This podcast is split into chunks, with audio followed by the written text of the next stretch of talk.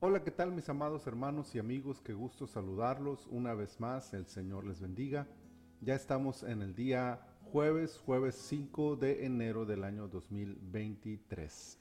Esta es la temporada 24, el episodio 35 de nuestro devocional en su reposo. Estamos en el libro de los Salmos leyendo el Salmo 35. Quiero leerles el versículo 27 que dice, Canten y alégrense los que están a favor de mi justa causa, y digan siempre, sea exaltado Jehová, que ama la paz de su siervo. Este salmo es una oración pidiendo que Dios destruya a los enemigos del salmista expresa la forma en que ellos han deseado su mal y se han gozado en planear su destrucción.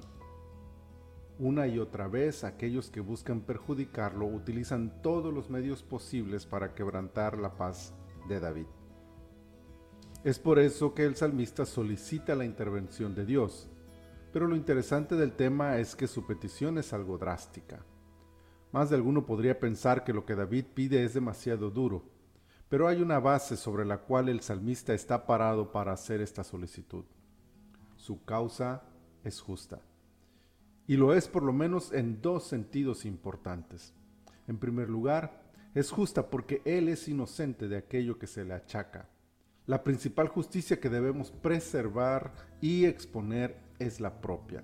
David se sabe inocente y no hay nada más tranquilizador que saber que aquello que se habla o se hace en nuestra contra es mentira. En segundo lugar, la causa es justa porque sus enemigos han utilizado medios injustos, fraudulentos, perversos para hacerle daño.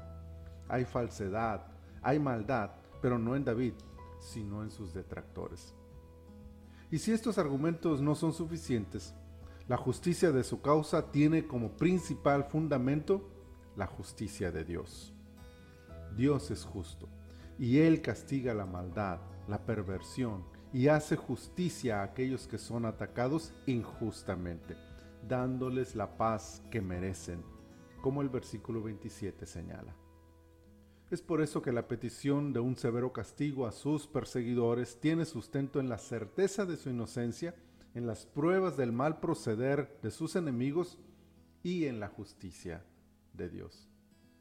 Sabiendo esto, aquellos justos que son atacados por el mal pueden alegrarse en Dios, que considerará su justa causa y les dará paz frente a todos sus adversarios, lo que a su vez nos llevará a la gratitud y adoración al Señor, incluso rodeados por el mal.